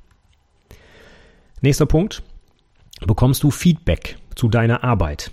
Das heißt, wenn du was ablieferst, wird dann nur gesagt, ja, super, danke, stelle ich dem Kunden in Rechnung. Oder kommt da jemand her und guckt sich das an und gibt dir eine Rückmeldung, was gut war, was schlecht war, was du anders machen könntest, warum du das anders machen könntest. Mit dir, keine Ahnung, äh, diskutiert jemand mit dir über Alternativen zu deinem Lösungsweg und er, er erklärt dir was, warum und wie man was besser machen könnte. Das ist wichtig. Du brauchst dieses Feedback. Ich hatte es schon gesagt, Lernziel oder Lernerfolgskontrollen, ist das wirklich angekommen? Hast du es verstanden? Kannst du es mit eigenen Worten wiedergeben? Das ist wichtig während der Ausbildung, dass das jemand mit dir macht. Und wenn das nicht passiert, dann, ja, ist das ein schlechtes Zeichen. Dann ist ein strukturierter Ablauf der Ausbildung zu erkennen. Oder passiert jeden Tag zufällig irgendwas Neues? Och, oh, aber heute müssen wir noch ein bisschen Datenbank machen. Oh, morgen ist wieder irgendwas ganz anderes dran. Oh, habe ich ganz vergessen. Das müssen wir auch noch unterbringen. Das ist ein schlechtes Zeichen. Es kann natürlich immer mal sein, dass man ein bisschen durcheinander ist, Sachen wirklich übersieht oder Aufgaben dauern länger und dann hat man nur noch zwei, zwei Tage Zeit, was Neues zu machen. Oder es gibt so viele Möglichkeiten natürlich, warum was nicht gut läuft. Aber ein gewisser roter Faden sollte schon erkennbar sein. Also in den ersten drei Monaten sollte irgendwie Einführung in die Programmierung gemacht werden bei Anwendungsentwicklern oder Einführung in die Netzwerktechnik bei Systemadministratoren oder sowas. Und äh, wenn das mal nicht jeden Tag rund läuft, dann ist das so. Aber wenn äh, überhaupt kein Plan erkennbar ist, wo es überhaupt hingehen soll, dann ist das ein schlechtes Zeichen. Und ein gutes Indiz dafür, dass das so ist, also dass es gut läuft, wäre eben dieser betriebliche Ausbildungsplan. Und darfst du gerne auch immer mal wieder für dich selber reingucken den musst du übrigens vom Unternehmen ausgehändigt bekommen haben, schon mit deinem Ausbildungsvertrag, spätestens am ersten Tag, wenn du anfängst. Und da kannst du jederzeit reingucken und schauen, ob du noch, ja, im Plan bist oder ob alles komplett aus dem Ruder läuft. Und diese Chance solltest du auch gerne mal nutzen, weil der Plan wurde für dich erstellt. Guck da einfach mal rein. So, nächste Frage ganz einfach zu beantworten. Werden deine Ausbildungsmittel bezahlt oder musst du alle selber bezahlen? Schulbücher, so ein Lieblingsbeispiel, oder irgendwelche anderen teilweise auch sehr teuren Bücher für die IT, musst du die alle selber kaufen? Oder sagst du deinem Chef hier, ich will das Buch und der bestellt dir das und morgen liegt's auf dem Tisch? So sollte es eigentlich laufen, ja. Ähm, wenn nicht, Indiz dafür, dass die Ausbildung vielleicht nicht so ganz so einen hohen Stellenwert hat, weil das Unternehmen nicht 39,90 für ein Buch übrig hat. Ja, das wäre bitter. So, dann nochmal zurück zu meinem Lieblingsparagraphen aus dem BBIC. Muss ich den ganzen Tag nur Azubi-Tätigkeiten machen? Und dazu zähle ich sowas wie, wie gesagt, Kaffee kochen, Schwimmmaschine ausräumen, Rasenmähen zum Beispiel den ganzen Tag. Das dauert ja auch durchaus mal länger, je nachdem wie groß der Rasen ist. Also irgendwas, was überhaupt nichts mit deinem Ausbildungsberuf zu tun hat. Und wenn das einfach überhand nimmt, dann ist es ein Indiz dafür, dass da irgendwas nicht richtig läuft. Wie gesagt, hin und wieder mal oder vielleicht sogar täglich die Schwimmmaschine außen einräumen wenn es zehn Minuten sind, dann ist das so. Und dann gehört das zum Zusammenleben dazu und da kannst du auch niemandem äh, als schlechtes Unternehmen ähm, äh, bezeichnen, nur weil du da mal ein bisschen in der Küche helfen musst. Ne? Das ist ganz normal, da musst du zu Hause auch. Ja? Irgendwer muss halt das Geschirr wegräumen, es nützt ja nichts. Ne? Aber wenn das nur noch sowas ist, dann, ja, wie gesagt, habe ich schon länger drüber geredet jetzt. Dann nächste Frage. Muss ich viele Überstunden machen? Eigentlich sollen Azubis im besten Fall gar keine Überstunden machen. Natürlich auch keine Minusstunden, das ist klar. Das muss ich einfach die Waage halten. Wenn du aber ständig nur ranklotzen musst und jede Woche nur Überstunden machst und irgendwie dein Konto schon auf 30, 40, 100 plus Stunden ist, dann ist da irgendwo was im Argen. Ne? Das heißt ja irgendwie, dass du mit deiner Arbeit gar nicht hinterherkommst oder irgendwie nur mal lochen musst, damit das, damit das Unternehmen Geld verdient, so nach dem Motto. Also da auch besonders darauf achten. Du bist noch in der Ausbildung, du brauchst auch eine gewisse Freizeit, in der du dich erholen kannst, in der du vielleicht wirklich zusätzlich noch lernen kannst oder sonst irgendwas. Und wenn du nur am Arbeiten bist in deiner Ausbildung, dann passt da irgendwas nicht. Nächster Punkt geht auch in Richtung der Arbeitszeiten. Wenn du an sehr komischen Zeiten arbeiten musst, dann würde ich mir da auch äh, mal Gedanken machen. Also wenn du jedes Wochenende zum Beispiel ran musst in IT oder ständig abends oder ganz früh morgens oder sonstiges, es kann natürlich sein, wenn du jetzt zum Physio ausgebildet wirst und bist im Rechenzentrum, ihr habt äh, 24-7-Betrieb und du hast, keine Ahnung, vielleicht sogar Schichtarbeit oder so, dann gehört das zum Alltag, zum Job dazu, dann ist das so, ja. Aber wenn du ständig zu irgendwelchen ganz komischen Zeiten, so keine Ahnung, nachts bis drei und dann morgens um sechs geht's aber schon wieder los, also vielleicht auch gar keine Ruhezeiten, die da eingehalten werden und so, das ist natürlich sehr problematisch. Also Auszubildende sollten schon einen sehr regelmäßigen Arbeitstag haben und nicht zu seltsamen, unmöglichen Zeiten äh, arbeiten müssen. Ja? Auch hier natürlich, je nach Branche, je nach Betrieb gibt es da Ausnahmen.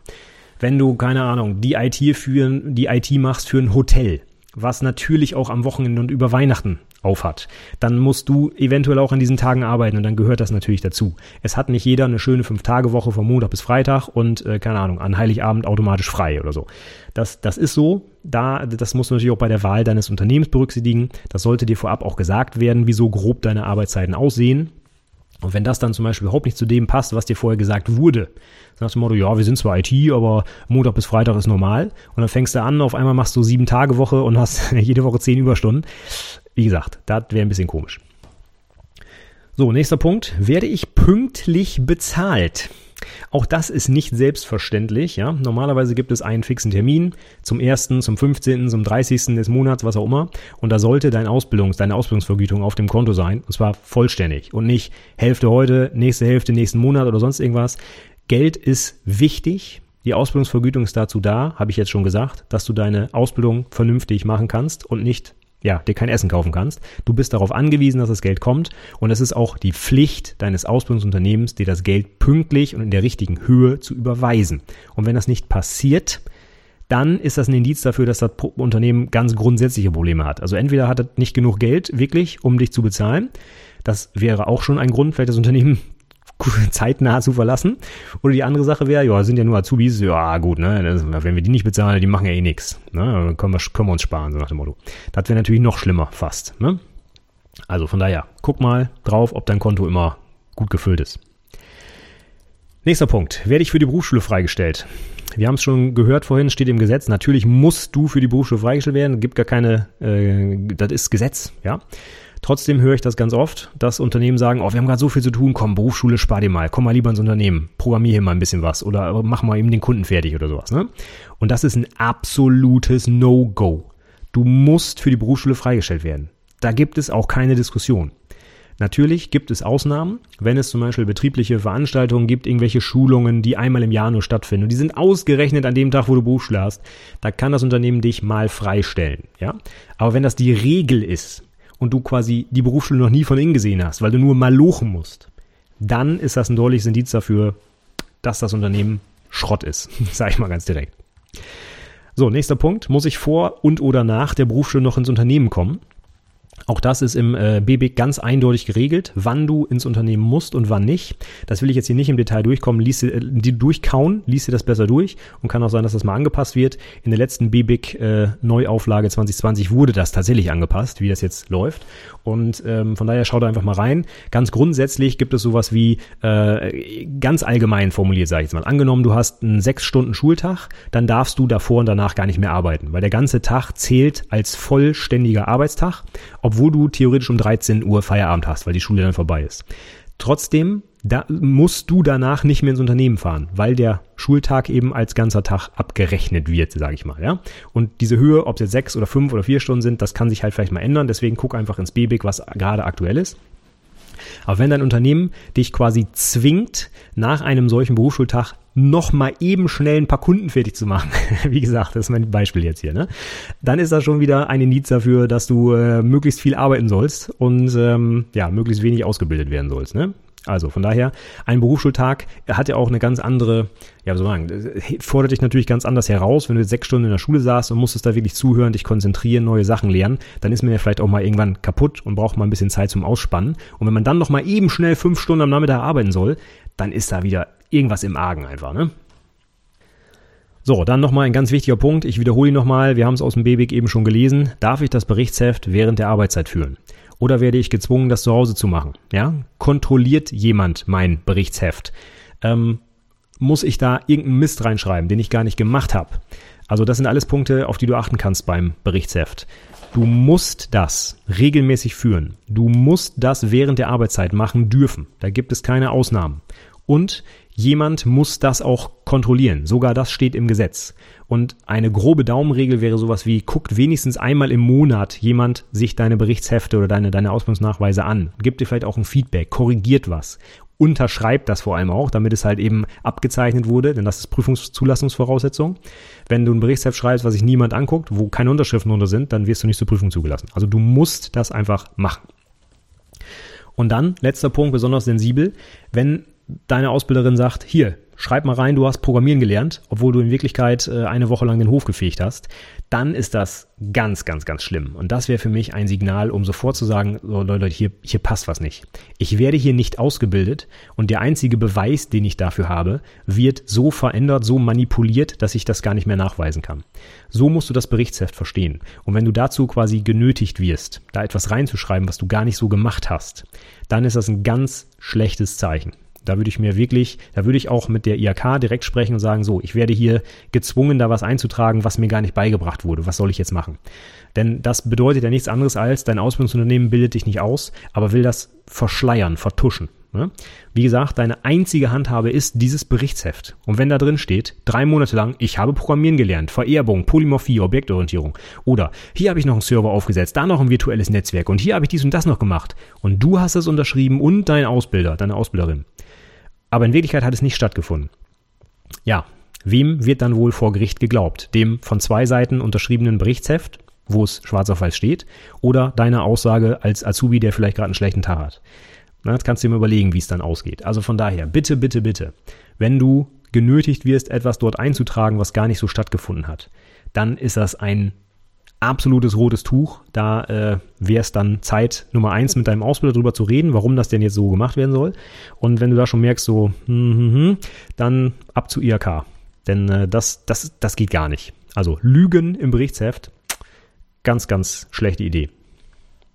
Puh, so, über eine Stunde heute. Wahnsinn. Dafür habe ich meine Checkliste oder die beiden Checklisten durch. Ich hoffe, es war ein bisschen was für dich dabei. Ich hoffe, du hast dich vielleicht bei dem einen oder anderen Punkt sogar mal hinterfragt. Und wie gesagt, setz dich damit kritisch auseinander. Ich wiederhole es nochmal. Wenn ein Punkt auf der Liste zutrifft, muss das nicht heißen, dass du schlecht ausgebildet wirst. Du musst das immer im Kontext sehen und immer auch mit gesundem Menschenverstand bewerten. Aber wenn du hier bei, je bei jedem Punkt gesagt hast, oh krass, das ist bei uns ja auf jeden Fall jeden Tag so, dann wäre es Zeit, darüber nachzudenken, ob du nicht das Unternehmen wechseln solltest. Und selbst dann würde ich dir trotzdem empfehlen, ich wiederhole es auch gerne nochmal, sprich erstmal mit Ausbilder, mit Chef, mit irgendwem in deinem Unternehmen, Betriebsrat etc., bevor du die Keule rausholst und zu IRK rennst. Ne? Das würde ich dir empfehlen. Ja, ansonsten eine kleine Literaturempfehlung habe ich noch. Es gibt diese Umsetzungshilfen vom äh, Berufsinstitut für nee, für Bundesinstitut für berufliche Bildung, das BIP. Das hat für die ganzen IT-Berufe mit der Neuordnung passend zu jedem Ausbildungsberuf eine ja, um die 100-seitige PDF-Datei erstellt, kann man auch als gedrucktes Buch kaufen, wo dann ein paar Hinweise gegeben werden, wie die IT-Ausbildung vernünftigerweise ablaufen sollte, worauf man achten sollte, was man als Ausbilder, Ausbilderin können sollte, welche Voraussetzungen es gibt, was das Unternehmen machen muss, betrieblicher Ausbildungsplan etc. Da stehen ganz, ganz viele Sachen drin. Und das ist natürlich etwas, was ich jedem Ausbilder, jeder Ausbilderin dringend empfehlen würde, einmal zu lesen, aber auch dir als Azubi vielleicht, weil da sind noch mal ein paar Tipps drin. Vielleicht weiß dein Ausbilder, deine Ausbilderin gar nicht, was es noch noch so für Möglichkeiten gibt oder was sich hinter bestimmten Punkten im Ausbildungsplan verbergen sollte. Und wie gesagt, es ist auch dein Job, für eine gute Ausbildung zu sorgen. Und du darfst dich auch ruhig mal selber informieren, was denn eigentlich so gemacht werden sollte in der Ausbildung und was es da für Methoden gibt und äh, was für andere Quellen oder sonstige Sachen. Und von daher, diese 100 Seiten, die man sehr flüssig gut durchlesen kann, sind super gut geschrieben und verständlich. Die empfehle ich grundsätzlich allen Ausbildenden, aber auch allen Auszubildenden. Deswegen habe ich sie auch in die Shownotes gepackt. Und die findest du genau wie den Link zum BBIC, ne, dass du dir auch gerne mal durchlesen könntest, habe ich auch schon ein paar Mal jetzt gesagt, ähm, unter itberufepodcast.de slash 169 für die 169. Episode, die das hier heute war. Und da ich sehr lange gesprochen habe, aber also heute lange gesprochen habe, aber dieses Thema mir auch wirklich sehr am Herzen liegt, weil ich leider in den IHK-Prüfungen dann immer solche Leute sitzen habe, die einfach nicht ausgebildet wurden. Das finde ich immer so schade, weil das sind ganz oft echt gute Leute, die auch Bock haben und die werden dann richtig runtergezogen von so einem schlechten Unternehmen. Und das, das ist einfach Mist. Da, da müssen wir dran arbeiten. Und da muss auch ein Azubi ähm, seinen Teil zu beitragen. Wie gesagt, wenn man das alles hinnimmt und nur schweigt und nichts dagegen tut, dann ist man auch ein bisschen mit Schuld. Und ich hoffe, ich konnte jetzt heute ein paar Indizien nennen, auf die du achten könntest, um dann eventuell nächste Schritte einzuleiten. Und ja, von daher ist es auch nicht schlimm, dass ich heute viel erzählt habe. War für mich ein Herzensthema und äh, ja, ich hoffe, du konntest ein bisschen was mitnehmen. Wenn du noch Ergänzungen hast, was vielleicht bei dir im Unternehmen gut oder schlecht läuft, woran man noch, äh, worauf man noch achten könnte, dann schick mir eine Mail, schreib mir einen Kommentar unter die Episode, auch gerne, damit auch andere das lesen können. Da würde ich mich auf jeden Fall über dein Feedback freuen. Vielleicht siehst du das ja auch alles komplett anders und sagst, hä, eine gute Ausbildung heißt doch, dass man morgens um 6.30 Uhr da sein muss und die Schuhe schnell ausräumen. Das gehört dazu. Auch da freue ich mich über deine Rückmeldung. Ich bin da gerne für Diskussionen in jegliche Richtung offen. Also melde dich gerne bei mir, gerne präferiert als Kommentar. Ja, und wenn dir das heute wirklich weitergeholfen hat und du den Podcast vielleicht insgesamt ganz gut findest, dann würde ich mich über eine kleine Bewertung, eine Sternebewertung freuen bei iTunes, bei Stitcher, bei Amazon, bei wo auch immer du das hier alles noch hören kannst. Ja, der Podcast ist ja überall verfügbar. Das, äh, ja, würde mich sehr freuen. Feedback für, für die ganze Arbeit, die ich mir hier mache. Und wenn du fünf Minuten über hast, kannst du auch gerne eine kleine Rezension dazu schreiben. Einen kleinen Text, was gut ist, was schlecht ist. Ich lese mir das alles durch und versuche das dann auch hier zu berücksichtigen. Das wird mich sehr freuen. Ja, und letzter Hinweis nochmal. Falls du noch in der Ausbildung bist oder auch als Ausbilder unterwegs bist und heute gehört hast, oh, das kann man alles falsch machen, oh Gott, oh Gott, dann habe ich noch einen Tipp für dich. Mein Newsletter, den ich seit diesem Jahr etwas neu gestaltet habe, der dich dann äh, regelmäßig begleitet in dem jeweiligen Teil deiner Ausbildung. Also im ersten, zweiten, dritten Ausbildungsjahr oder als Ausbilder. Äh, da würdest du von mir regelmäßig passende Informationen zu dem aktuellen Wissensstand vermittelt bekommen. Also wann sollte man vielleicht welches Buch lesen, wann sollte man Projekte mit den Azubis anfangen und so weiter und so fort. Für sowohl Auszubildende als auch Ausbilder, alles kostenfrei, kannst du abonnieren unter itberufepodcast.de slash newsletter. Und wenn der dir keinen Spaß mehr macht oder nichts mehr bringt, dann bestellst du ihn mit einem Klick ab. Ist alles überhaupt kein Thema. Ja, das war der letzte Tipp für heute. Ich sage vielen Dank fürs Zuhören und bis zum nächsten Mal. Tschüss!